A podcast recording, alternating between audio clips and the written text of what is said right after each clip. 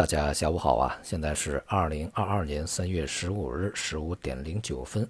今天是消费者权益日啊。不过投资者的日子好像并不太好过，今天市场是全面的大跌。今天的这个市场冲击呢，也验证了一个短期逻辑，那就是经济数据方面的好消息呢，反而对市场构成利空啊。那么今天呢，公布了一到二月份我们国家的重要的经济数据。其中，工业增加值是同比增长百分之七点五啊，零售销售是同比增长百分之六点七，固定资产投资呢是同比增长百分之十二点二，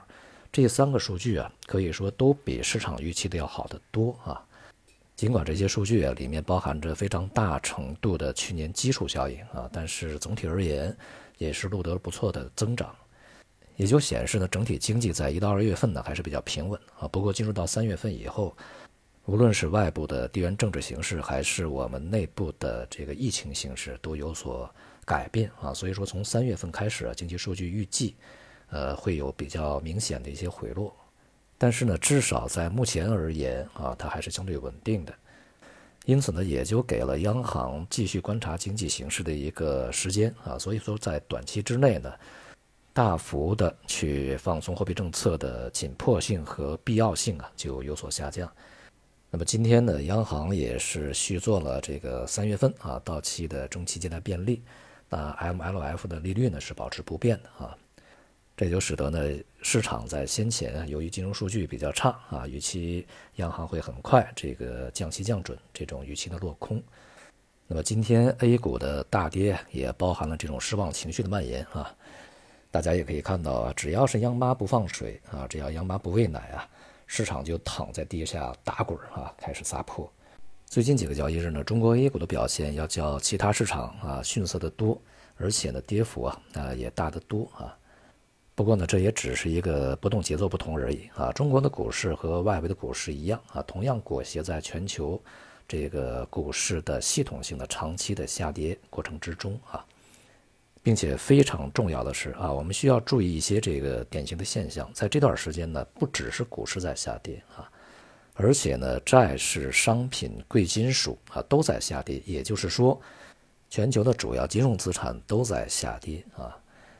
这就是典型的在呃滞胀的经济条件下啊，利率又趋升啊这样的一个必然结果。那么目前商品的下跌，其实一方面啊显示了。这个供需关系可能没有预期的那么严重啊，失衡。另外一方面呢，其实也对未来啊，这个经济可能会面临比较大的问题的一个预期啊，开始显现。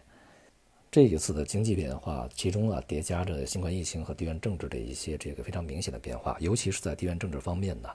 这个相关阵营方面的一些对立的愈加的开始显性化啊。所以说接下来啊，对于全球经济而言呢，可能它会持续的一个影响时间啊，不会特别短。所以呢，我们也要对整个市场啊，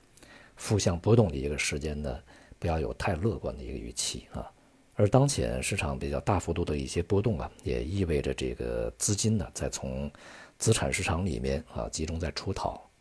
直到市场呢充分反映了加息、通胀以及未来衰退的可能性以后啊，可能才会有一些阶段性的回稳啊。不过从未来的年度的这个时间来看呢，暂时还不宜太过乐观。接下来的两天呢，美联储啊会召开货币政策会议，预计呢会加息二十五个基点啊。人们关注的是鲍威尔究竟会在这个会议以后说些什么啊？预计呢，当这个靴子落地以后，市场的过冲啊可能会进行一定的修正。不过，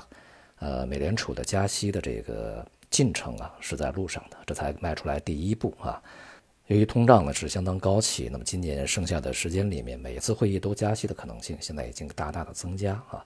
这对金融市场而言无论如何不是好消息。而对于中国未来的一个货币政策走向呢，需要看接下来啊，一方面呢疫情控制的情况啊如何，另外一方面啊外围像俄乌的这个地缘局势啊它的变化进展如何。总之呢，我们在这些年处在多事之秋里面啊，无论是政治、经济、军事，甚至是一些自然界的啊，还有一些天灾人祸，都叠加在这个我们的市场上面来啊，并且呢，非常多的动作是针对中国的啊，而且在这一次这个俄乌冲突以后，俄罗斯所去遭遇的一些金融制裁啊，也可以显现出来未来在。大国博弈过程中，金融战可能会演化的多么激烈啊！那么当前在外围整个中概股的一个受到非常严重的冲击，其实呢也是显示了这样一个暗流在逐步的涌动啊，它已经不是暗流了啊，恐怕越来越成为一种公开的现象、流行的现象啊。所以说，在当前的形势下呀，啊，我们还是前面那句话，现金为王啊，不赔钱就是赚钱，这是我们今年的这个整体的比较合适的战略安排啊。好，今天就到这里，谢谢大家。